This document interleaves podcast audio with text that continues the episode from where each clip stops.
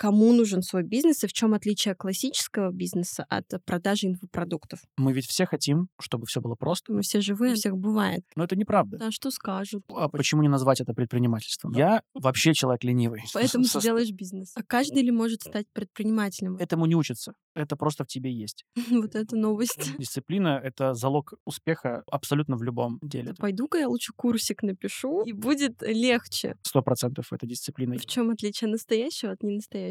Каждый у нас наставник. Кто ведется на эти манипуляции? Покажите мне хоть одного человека из списка Forbes, чтобы он так делал. Вот что сделать перед тем, как э, пойти в бизнес? Это же чушь полная. А в чем тогда выгода заниматься классическим бизнесом, если можно вот пойти в инфобиз, где сейчас проще и легче? Успех — это регулярность и системность. В какой-то момент ну, стоит повзрослеть.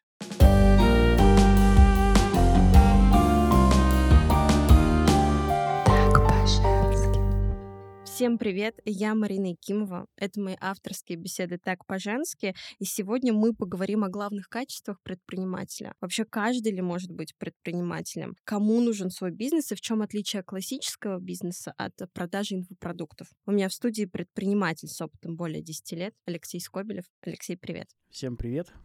У тебя три бизнеса в трех разных странах, опыт 10 лет. Расскажи, в каких сферах, чем ты занимаешься? Три страны, конечно, это громко сказано. На самом деле мы просто представлены в Беларуси, в России и в Латвии. Мы занимаемся, основное направление — это IT-деятельность, маркетинг, и вот еще не так давно э, занимаемся инвестициями. Я управляющий компанией Ершов Capital, плюс еще у нас э, компания Lab42 и Leadcraft. Три направления, три компании в трех разных странах представлены. Раньше шли под одним брендом, но, э, скажем так, все события нас разделили и раздробили, теперь мы по-разному. Всегда интересно, как люди приходят в бизнес. Это было из какой-то нужды или все-таки вот любопытство? А что, если вот так попробовать? Но конкретно в моем случае это какое-то любопытство. Это даже не то, что «а что если попробовать?», а просто всегда хотелось. Как-то вот оно еще со школы шло, то есть что интересно, да, то есть хочется быть предпринимателем, что-то там про бизнесменов, там интересно посмотреть, почитать. Поэтому оно как-то потихонечку всегда было рядом со мной. А с возрастом, с опытом как-то так получилось, она как-то самой и нырнулась в предпринимательство. Хотя, наверное, по сути, если мы возьмем, когда ты работаешь один как фрилансер, то, наверное, я всегда им все-таки и был. А кто для тебя предприниматель? Потому что многие фрилансеры сейчас тоже себя называют, и я там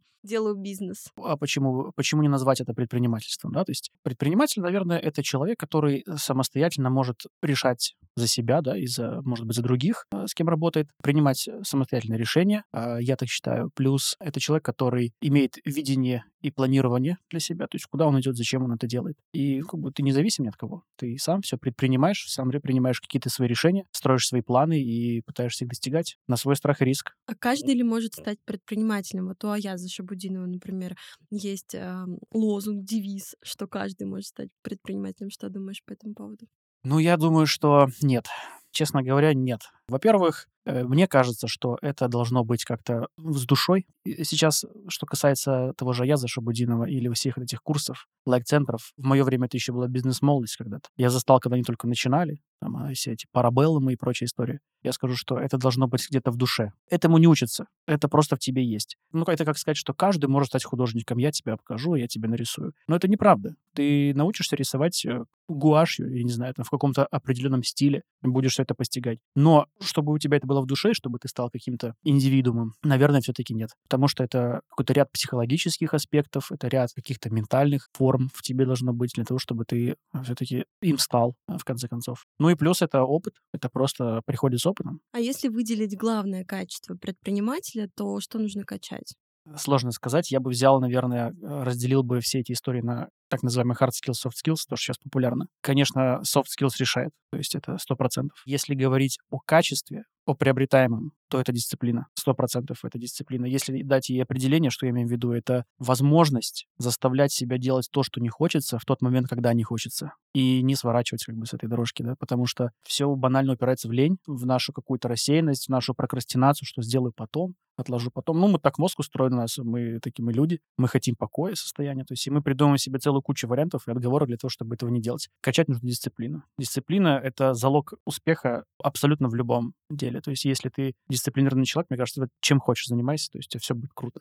А у тебя есть лайфхак, вот когда эта прокрастинация подбирается, потому что так или иначе мы все живые, она у всех бывает. Как себя вот переключить из этого состояния? Слушай, я вообще человек ленивый. Я всегда нахожусь Поэтому в, ты со- делаешь бизнес. в состоянии прокрастинации, да, то есть. Но на меня когда-то повлияла книжка, есть такой автор, он еще и коуч крутой, то есть э, настоящий коуч. А, Его зовут Ис- Исхак Пинтасевич, может быть, ты слышал, или Пинтосович, как правильно? Пинтасевич. Не слышала. И я у него когда-то прочитал такое классное правило, оно называется «минимум равно максимум». Он сам еврей, очень классно рассказал. То есть, э, во-первых, мы не умеем правильно планировать и неправильно ставим себе задачи, а именно их объем. Мы себе можем на день написать тысячу пунктов, да, то есть, и такие, все, завтра я, короче, как вольну, и из них ты закроешь 5 от силы, да, то есть, или 3. Потому что ничего ты не вольнешь, ты устанешь, тебе станет скучно, ты отвлечешься, и ты придумаешь себе кучу занятий, чтобы этого не делать. И вот у него есть классное правило минимум равно максимум. То есть, если твоя цель отжиматься 20 раз в день, мозг будет придумывать все, что хочешь, чтобы этого не делать. А ты поставь себе задачу, чтобы ты отжимался один раз. И вот ты уже на полу отжался один раз. Где один, там и три, там и пять, там и десять, и двадцаточка будет. Поэтому э, я бы, наверное, при борьбе с прокрастинацией или с ленью обманывал сам себя, да, говорил себе, что я завтра сделаю вот это и вот это, и будет достаточно. И оно потихонечку будет накатывать, накатывать, накатывать, и ты будешь все равно добиваться тех целей, которые у тебя стоят. Один из лайфхаков, наверное, который я бы посоветовал. Ты сказал настоящий коуч. В чем отличие настоящего от ненастоящего? Ну, сейчас это, наверное, уже какой-то мейнстрим. Каждый у нас наставник. Э, Я смотрю на этих ребят, которым 18-20 лет, и они говорят, я иду в наставничество, я буду наставником. Но вопрос, а, что, а чему ты будешь учить? Наставником кого ты будешь? Не- Непонятно. Настоящего, в моем понимании, наставника и коуча отличает то, что у этого человека однозначно должна быть экспертиза. У него должен быть опыт. Может быть, он э, не будет иметь десятилетнего опыта или даже успешного опыта в бизнесе, но у него хотя бы возрастной опыт должен быть. Это сто процентов. Я считаю, что если ты никогда не имел бизнеса, но ты при этом был управляющим или был в каких-то руководящих должностях, ты всегда был рядом с этим, и ты, тебе уже, не знаю, там 40 лет, сто процентов у такого человека есть чему поучиться. А чему мы будем учиться у ребят, которые вот нигде не были, ничего не делали, и первый их заработок — это то, что они продают наставничество а, другим каким-то таким же ребятам молодым. Но тем не менее, а, есть продажи, у них это получается. Мгм. А вот какие манипуляции они используют и кто ведется на эти манипуляции? Я, конечно, не проверял, но мне такое чувство, что если мы посмотрим аудиторию этих молодых ребят, молодых коучей, так называемых, ну, безусловно, мы их всех не будем под одну к ребенку равнять, да, потому что есть наверняка талантливые люди, которые действительно уже там в 25 чего-то достигли. Но, наверное, все-таки их аудитория будет примерно их же возраст. И это будет отличительный фактор. А если мы посмотрим каких-нибудь известных, крутых коучей, да, которых действительно приглашают в компании, которые не продают свои курсы в Инстаграме, а они приезжают в какую-нибудь корпорацию и там рассказывают, как нужно делать дело. Скорее всего, там будет очень большая разбежка, там от мала до велика, что какой-нибудь 50-летний директор с удовольствием послушает 40-летнего мужика с, там, с 15-летним стажем. Манипулируют очень просто, то есть мне кажется, что они продают мечту. Мы ведь все хотим, чтобы все было просто. Мы не хотим напрягаться, мы хотим с кем-то пообщаться, поговорить, да, то есть взять его курсы и сейчас мне расскажут, как делать деньги. Волшебную таблетку. Да, ищем волшебную таблетку. Это, кстати, мне кажется, проблема России на национальном уровне на сегодняшний момент. Потому что мы не умеем учиться, мы не знаем, что, как, чего, нам неправильно прививают все эти привычки. И люди просто хотят банально получить эту волшебную таблетку. То есть ты получишь курсы, ты за 200 тысяч научишься зарабатывать 500, видимо, так. Наверное, мечта какая-то. Э, Я видела в Инстаграме недавно видео, где э, 12-летний ребенок пришел послушать э, какие-то курсы, как стать наставником наставников. Вот многие сейчас там в таком возрасте, когда выбирают только, куда пойти учиться, думают, а зачем мне вообще высшее образование, если я могу пойти и закончить вот этот курс и буду зарабатывать очень-очень много денег. Как ты считаешь, нужно ли высшее образование? Конечно, я считаю, нужно. Но разница между образованием и образованностью тоже есть, и очень большая. Ты можешь не иметь высшего образования, но быть очень образованным в какой-нибудь сфере. Ты можешь набраться опыта в ней с годами, то есть ты можешь методом проб и ошибок идти, да, то есть вот как я, например. Безусловно, ты рано или поздно станешь образованным в этой части, потому что ты будешь читать книги, ты будешь с кем-то общаться, может быть, ты начинал работать в этой сфере тоже, работал с каким-нибудь финансовым директором, и в итоге ты э, неплохо в этом шаришь для того, чтобы попробовать что-нибудь свое. А высшее образование надо, но это нужно, чтобы тебе нравилось то, чем ты занимаешься. Это, мне кажется, это очень важно. Потому что сейчас в большинстве своем ребят сдают какой-нибудь ЕГЭ, а потом они думают, куда можно с этими своими оценками пристроиться, просто чтобы оно было. Оно, конечно, неплохо, что оно просто есть, безусловно, но э, мне кажется, уровень вовлеченности в такую учебу, да, то есть он будет минимальный. То есть и каким ты будешь специалистом после этого большой вопрос. А как тренировать вот этот навык учиться? Во-первых, надо разобраться все-таки, что тебе нравится. Наверное, редко бывает, что тебе ничего не нравилось. Вот совершенно. Мне кажется, большая проблема, что мы перестали слышать действительно себя, да, то есть, а, во-первых, у нас сейчас идет большая вот эта вот пропаганда того, что каждый должен быть предпринимателем, руководителем, там, менеджером, там, иметь бизнес. Это же чушь полная. А, а где наше ремесленничество? Многим людям нравится готовить, но повар это как-то не престижно. Кому-то нравится работать с деревом, там, запах дерева, ну, что я буду плотником. Это же ерунда какая-то. И так далее, и тому подобное. Да? Ну, То потому есть, что, а что скажут? конечно, ну как, как это я скажу? Хотя, если мы сейчас посмотрим, то увидим, что э, сварщики получают в раза больше, чем айтишники. Вот это новость. Полмиллиона заработная плата. И ты его не найдешь на эту зарплату, потому что их просто нет. А сейчас будет новый коллапс, новый виток. Да, айтишников там не хватает и прочего, да, то есть. Но опять же, то есть сейчас такая же пропаганда, что люди все ведутся на это, и они пытаются залететь в профессию, потому что им опять же продают мечту, что вот ты сейчас отучишься полгода, и у тебя зарплата будет 200 тысяч. Это неправда. Это неправда. Вот у нас IT-компания, мы занимаемся разработкой, мы никогда в жизни после курсов человека на такую зарплату не, не возьмем. Мы предложим тебе, может, даже иногда бесплатно поработать, если хочешь. Если ты пройдешь наш акселератор внутренний и выживешь после него и останешься, у тебя еще будет интерес к работе, тогда да. А какие потребности нужно закрыть перед тем, как пойти в предпринимательство? Потребности что ты имеешь? Ну вот, э, нет же такого, что ты работал, работал, да, и ушел с работы и пошел делать бизнес. Это тоже розовые очки. Мгм. Вот э, накопить какую-то финансовую подушку, там, либо начать бизнес параллельно работая на другой работе. Ну, то есть как ты это видишь, чтобы был успех? Не чтобы там просто пошел на бум, да, Мгм. а вот что сделать перед тем, как э, пойти в бизнес? Во-первых, нужно быть уверенным, что у тебя закрыты твои базовые потребности. Сто процентов. То есть, если у тебя там съемное жилье, если у тебя там есть нужда тратить определенное количество денег там, на еду, на одежду и прочее, ты должен быть убежден, что у тебя с этим вопросов нету. Если у тебя с этим большие вопросы, тогда нужно подумать, как, ну, как бы их решить. Конечно, если ты, условно, у тебя есть квартира, ты еще живешь с родителями, ты еще молод, покушать у тебя всегда будет, там, на, на одежду теплую тоже деньги найдутся, то можно пробовать. Но ни один успешный бизнес просто так, без капитала, не заработает. К сожалению, прошло то время. Сейчас мы как раз-таки приближаемся к тому, как все мечтали, да, то есть чтобы это было как, там, как в Европе, как в Штатах. Ты с нулем ничего не сделаешь. Но если, конечно, ты не придумал супер идею единорога, которую кто-то там увидел, как в редчайших кейсах, да, и она у тебя взлетела, и тебе дали бабок. И то, это редкие случаи. Конечно, нужен капитал в любом случае. А чтобы понять, какой капитал, тебе нужно написать бизнес-план, чтобы понимать, сколько тебе нужно денег на то, чем ты хочешь заниматься. Во-первых, его никто не пишет почему-то. Почему? Ну, наверное, потому что не умеет или считают, что это не нужно, это все ерунда и глупости. И я начну, я там посчитал, вот там за 100 купил, за 250 продал, налоги заплатил, у меня сотка осталась. Здорово, классно, хороший бизнес. Но это в 99,9% случаев большое заблуждение. А если правильно бизнес-план написать, очень часто тебе просто перехочет этим заниматься. Потому что ты будешь понимать, ого, столько работы, а, а что я в итоге зарабатываю? Какая-то мелочь, какая-то ерунда. А еще и зарплаты платить, а как я буду их платить? А с чего? А ценник увеличу, а я уже не конкурентоспособен. Потому что ребята продают такую же ерунду за 100, а я покупаю за 95. Это, это классика. А что входит в бизнес-план?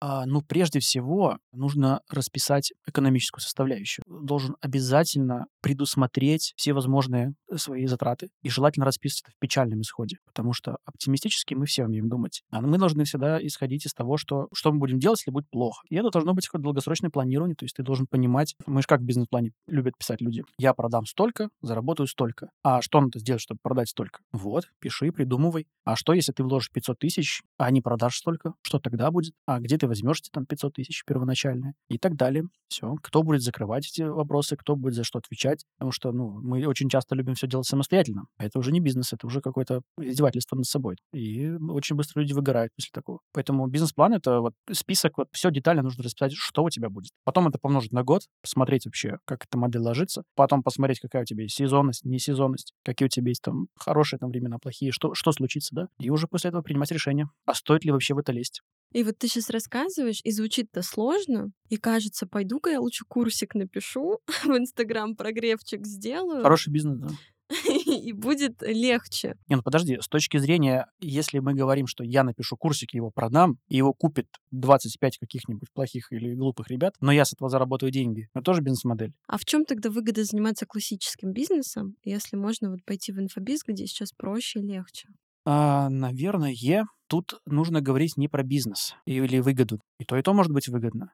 Ну, не стоит отрицать, что ребята, которые в инфобизнесе, они зарабатывают деньги. Но вопрос, наверное, какой-то чистоплотности твоей собственной морали. Если тебе это позволяет, если ты готов говорить, что ты продаешь суперпродукт, хотя он таковым не является, ну, ты просто идешь на обман. Но в современном как бы мире, да, вот в наше время это есть, это не нужно отнимать. Появилась такая возможность люди пользуются. Вот. Но за счет того, что очень много наивных людей, и за счет того, что мы все-таки пока что покупаем картинку и верим глазами, да, что ребята ездят на крутых тачках, там, тратят деньги, бросают их на ветер, а, живут в Москва-Сити и прочее, прочее, прочее, и все так круто у них, наверное, им стоит доверять. Но это же неправда. Это, скорее всего, заблуждение, потому что покажите мне хоть одного человека из списка Forbes, чтобы он так делал. Вот хоть одного. Вот где? Вот он что, сорит деньгами, он рассказывает, показывает. Ну нет, конечно. Это все для того, чтобы ты себя самопрезентуешь, ты себя продаешь. Для прогрева. Конечно. Это ты себя просто продаешь. А люди, которые занимаются настоящим бизнесом, там все работает по-другому. Они сидят спокойно, не отсвечивают, они не парятся, они в себе уверены. Ну вот в чем отличие, допустим, я хотел бы, наверное, так бы сказать, что личный бренд сейчас имеет, конечно, колоссальную силу, и ты можешь его продавать и очень круто монетизировать. Вот что такое бизнес вообще, да? Я считаю, что здоровый бизнес — это когда эта система может работать самостоятельно, приносить тебе деньги без твоего участия. Вот тогда можно сказать, что это здоровый бизнес. И мне кажется, что вот как раз-таки то отличие, что ты можешь создавать, если умеешь вот эти вот здоровые ячейки, которые на, практически тебе на пассиве будут приносить. Крутой бизнес — это когда ты можешь работать 2-3 часа в день. Вот это классно. А когда ты в таком инфобизе, мне кажется, ну, все вот эти съемки и постоянные прогревы — это тоже большой труд. Хотя у многих это, наверное, просто часть жизни. Ну да, туда же идут те, кому это нравится. Ну да, кайфуют есть такой момент, что, допустим, девушка запускает свое наставничество, берет других девчонок и учит их делать наставничество, и они делают то же самое. Вот как относишься к тому, что они копируют одно и то же? Ну, это же бред. Это и не бизнес, и не предпринимательство. Это просто какой-то одномоментный заработок. Никакого личностного роста нет в этом. И я к этому отношусь плохо. Это было бы, может быть, не вызывало бы у меня такую рефлексию, да, по этому поводу, если бы я не считал это обманом.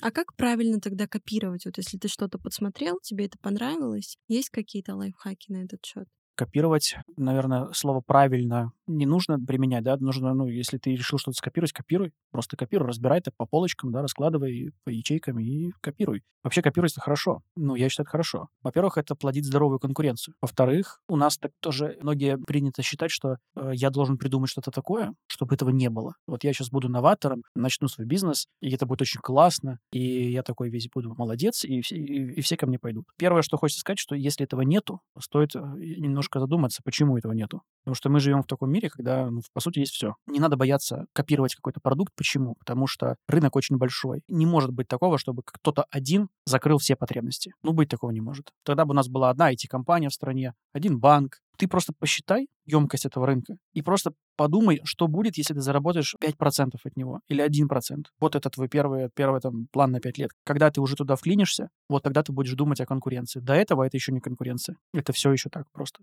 побаловаться. Вот это самое главное, мне кажется. Поэтому копировать нужно просто копируй. Как будешь копировать, придумывай, как ты привнесешь что-то новое в эту историю, какой-то сервис, потому что сейчас сервисная история — это самая большая проблема. И все, не надо ничего бояться. Многие заходят в нишу, и у них такая стратегия стать номером один. Угу. Вот у тебя такое было? Конечно. Я тоже так думал. Я тоже думал, что я должен быть там топ, быть самым первым. То есть мы, у нас когда-то была студия, э, мы начинали, и у нас была задача это не выстроить бизнес-модель, а стать номером один там по разработке, по дизайну и прочее, прочее. Ну и в итоге мы добивались каких-то результатов. А что толку? Мы не получали от этого такого профита, как, как нужно было. И когда мы пересмотрели это уже как бизнес, когда мы приняли какие-то регламенты. Мы очень долго отрицали, мы шли по какому-то пути там строить бирюзовую компанию, что нет руководства и прочего, что все такие равные, все классно. Ну, идея классная, и время было хорошее, и мы так веселились, и было весело. Но когда ты понимаешь, что, а что дальше, и как расти, и как с этим вообще жить, и как это масштабировать. Пришлось все пересмотреть, и мы перешли в какую-то классическую модель, которую мы превратили это просто в механизм, который действительно работает. Сейчас мы, конечно, стремимся быть на каком-то уровне определенном, но уже прям такой идеи даже в душе пока не стать номером один. Нет такого желания.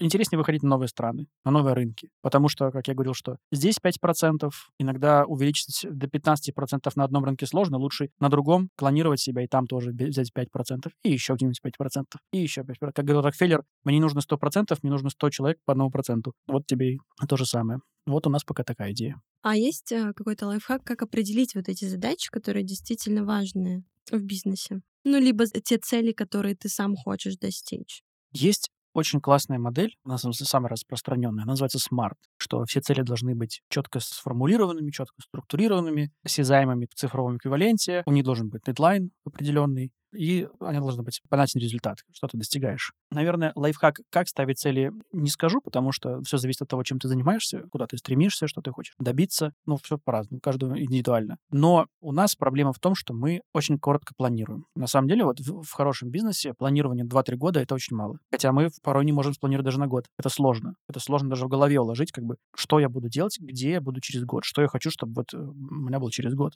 И как бы если на год еще реально накинуть какую-то идею, то на 3 года, на 5 лет, на 10 лет. Это уже сложно. А вот, например, в тех же Штатах принято планировать на 15 лет. Люди заходят в бизнес с планом на 15 лет.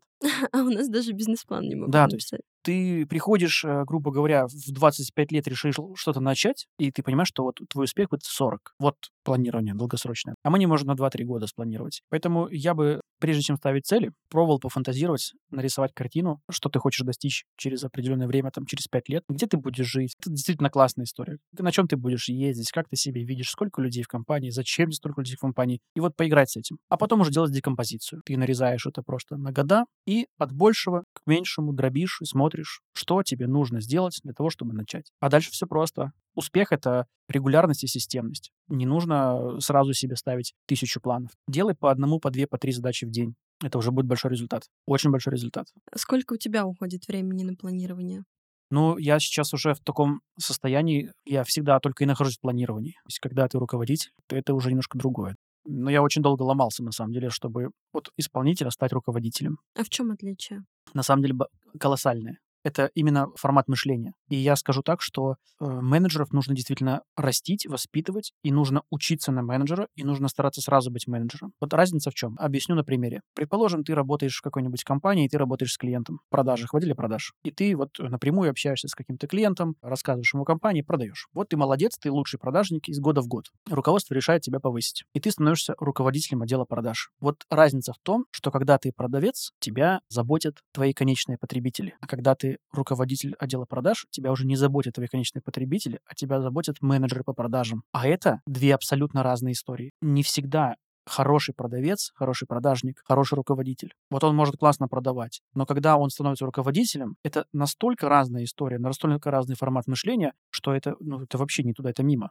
Разница именно в этом, это формат мышления. Ты должен заботиться о своих сотрудниках, ты должен следить, ты должен четко ставить задачи. Это сложно, это не просто сказать, Вася, иди сделай вот такую-то историю. Ты должен Васе объяснить, рассказать, разжевать, проконтролировать, поставить сроки, получить от него отчетность. Ну, банально, ты Васе задачу поставил, сказал, что это очень срочно. Хотя, может быть, это не было срочно, ты просто решил, чтобы Вася не, ну, приложил усилия. Он к тебе в конце дня вернулся, а ты не уделил время на его проверку. Это убивает его моральный дух. Он так старался, это было срочно, а на его работу положили болт. И аспектов очень много. Это прям целая такая вот э, настоящая наука, да, то есть это как, как учиться маркетингу, так и учиться менеджменту. И там действительно есть чему поучиться. И вот люди, которые говорят, что да зачем идти там в институт на менеджера, что я там узнаю? Это такое заблуждение. Ты очень много чего узнаешь. И у тебя мышление совершенно поменяется по-другому. Потому что руководить людьми — это тяжелый труд. И эта работа, она в основном проходит в голове у руководителя. Это большое заблуждение, когда мы думаем, что вот он там сидит в своем кабинете и ничего, ничего, не, и ничего не делает. А я здесь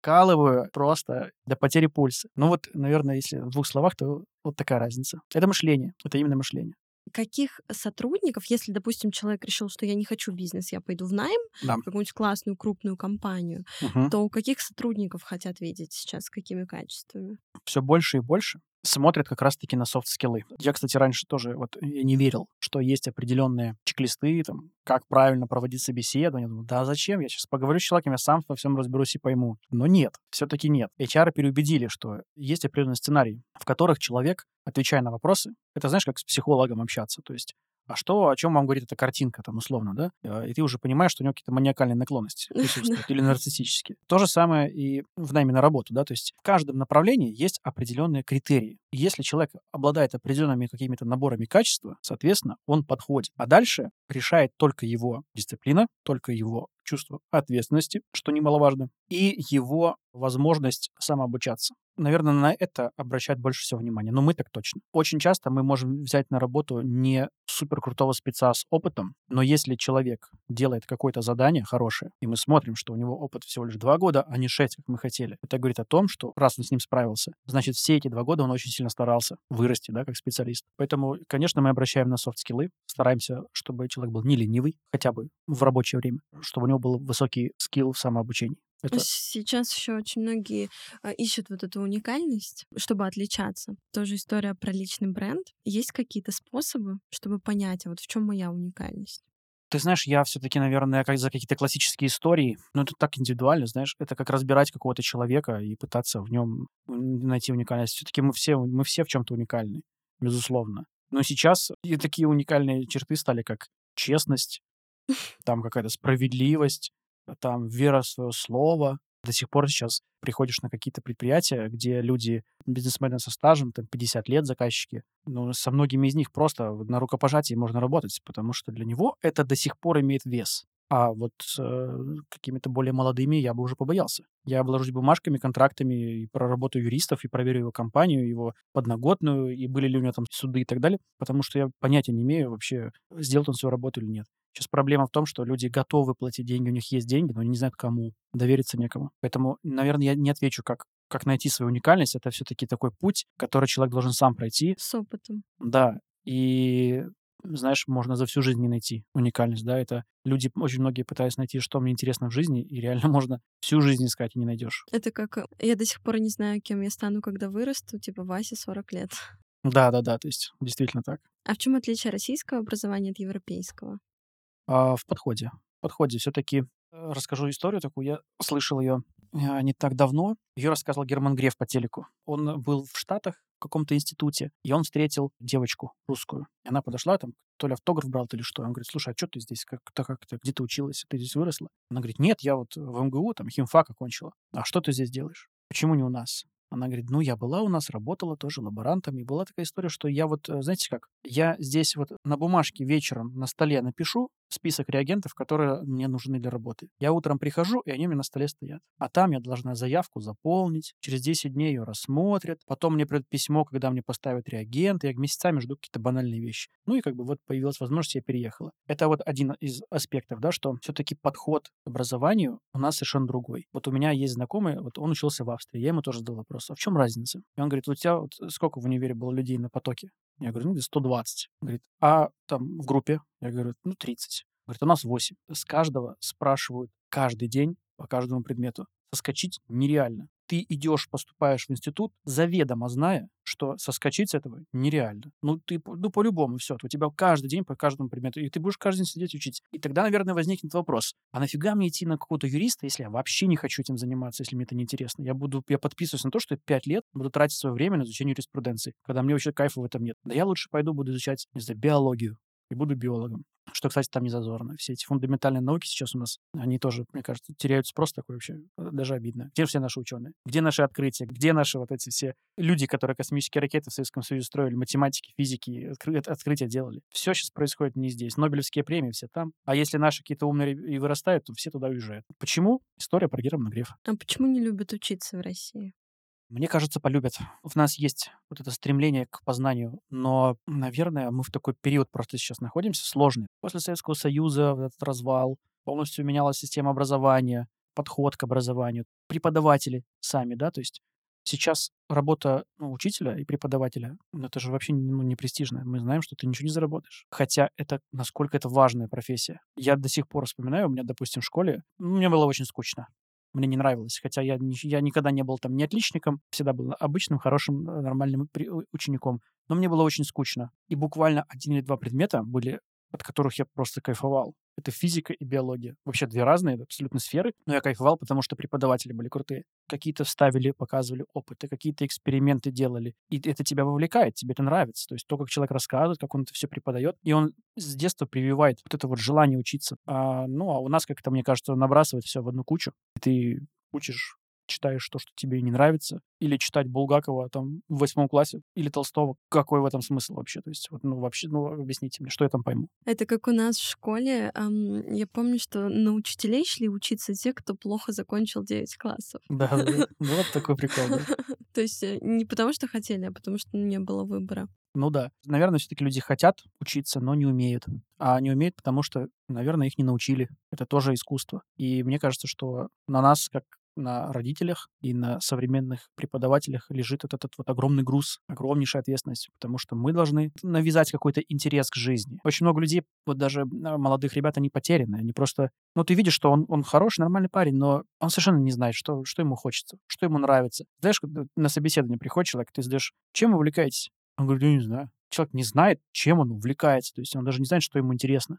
Многие боятся, то есть даже сказать там, я играю в компьютерные игры, потому что где-то его там, видимо, мама в детстве запрещала, говорила, это очень плохо. А что в этом плохого? Ну, то есть мы психологически немножко сломленные такие еще на сегодняшний момент. Нужно раскрываться, ничего не бояться. Ну, мне так кажется. И да, заниматься с- самообразованием. Потому что самообразование ставит, сделать тебя образованным человеком, а не просто получишь корочку и все. Потом эти юристы тебя в суде будут защищать. Да. А вот многие в погоне да, за этими курсами, в погоне за жизнью мечты а, набирают кредитов. Как э, относишься к покупке обучения в кредит?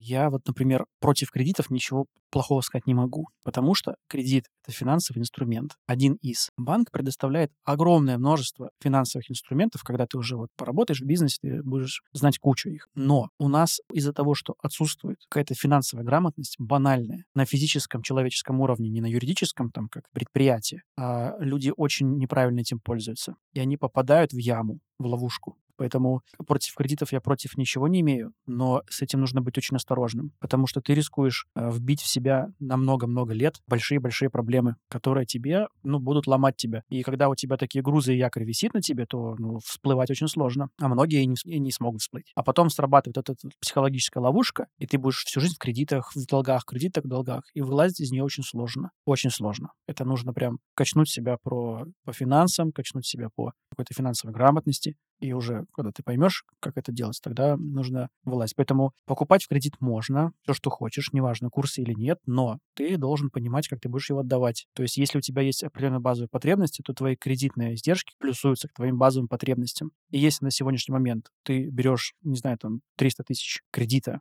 не имея ничего, в надежде, что завтра у меня все будет клево, потому что я сейчас научусь, я найду работу и прочее. Как это, собственно, продают? Да, скорее всего, ты пополнишь списки этих людей, которые потом в этой кабале годами просто варятся и выгребают всю эту историю всей семьей. А вот ты сказал про финансовую грамотность. Есть какие-то два правила, вот, которые прям каждый должен знать, которые мы сейчас можем озвучить? Я не помню, где я услышал. Это не, не, не я придумал. Все, что ты не считаешь, ты не контролируешь. Опять же, наверное, надоело сравнивать с какими-то западными странами, но а, у них вот испокон веков в доме есть бухгалтерская книга, в которую они записывают свои затраты и смотрят. Это очень интерес, интересно, но э, это требует дисциплины, да, потому что я, например, какое-то время пробовал и все время забывал, там, забивал месяц, два, потом пофиг становится. Но когда вот ты уже картой пользуешься, там, допустим, в каждом банке есть разграничение, на что ты тратишь. И когда ты открываешь и смотришь, что у тебя 20% трат в месяц — это такси, блин, может быть, надо как-то пересмотреть. 30% — это какое-то кафе, чё?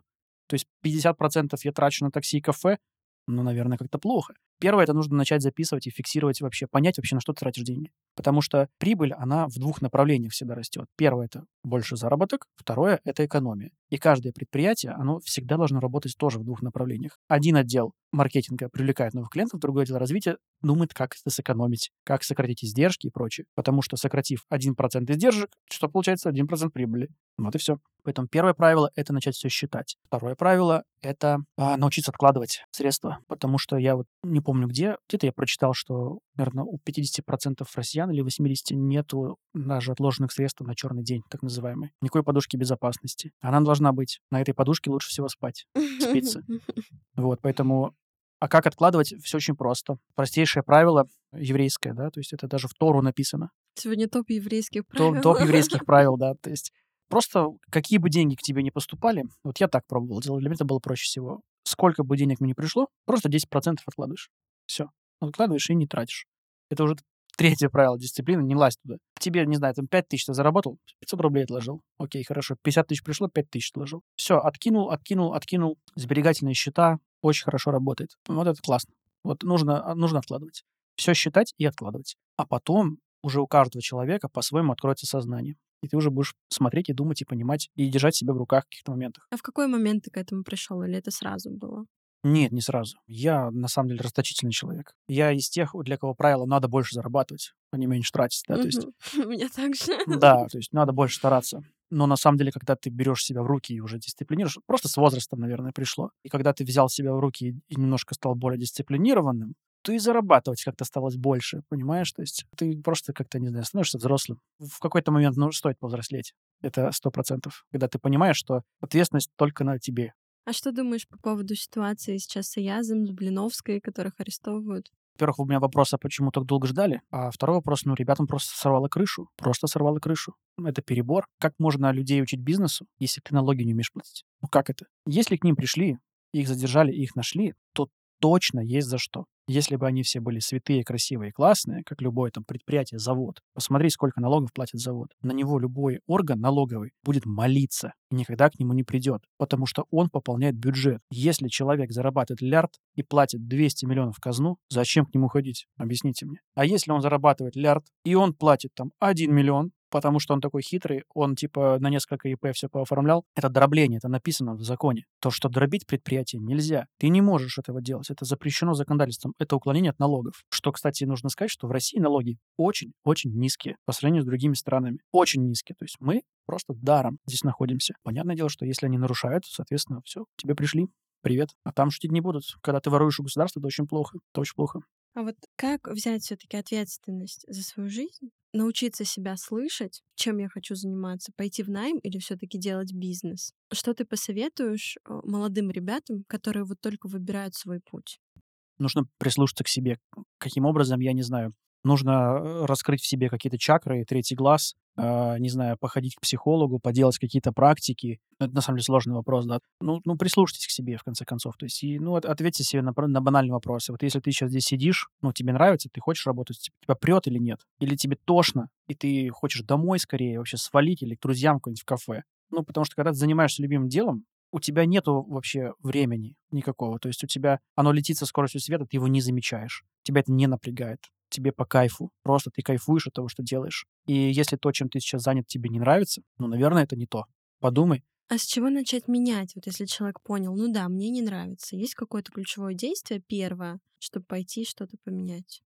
Взял бы, попро- попробовал бы какую-нибудь практику сделать. Например, напиши просто на листике свое окружение. Выпиши людей, с которыми ты сейчас общаешься, регулярно видишься и прочее. А потом зачеркни тех, с кем тебе вот неинтересно или не нравится и так далее. И потом выпиши тех, кто тебе очень нравится, очень интересен. И на параллельный листик напиши список людей, на которых ты хочешь равняться. Пусть это будут там супер предприниматели, суперзвезды и прочее. Где они находятся, как они проводят время, а, чем они занимаются, да, и прочее. И соответственно, двигайся в том направлении. Потому что тебе, как правило, это не миф, окружение на нас влияет очень сильно. И если ты хочешь сменить что-то, но ты не знаешь что, начни менять сначала окружение. Походи, посиди, присмотрись, познакомься с новыми людьми, пообщайся. Походи на какие-нибудь, не знаю, там, э, семинары какие-то дополнительные. Подумай, посмотри, кто тебе приятен. То есть, и когда у тебя начнет меняться это окружение, когда ты будешь выстраивать свои коммуникации, к тебе, конечно, начнет приходить вдохновение, новые идеи, какие-то новые э, возможности.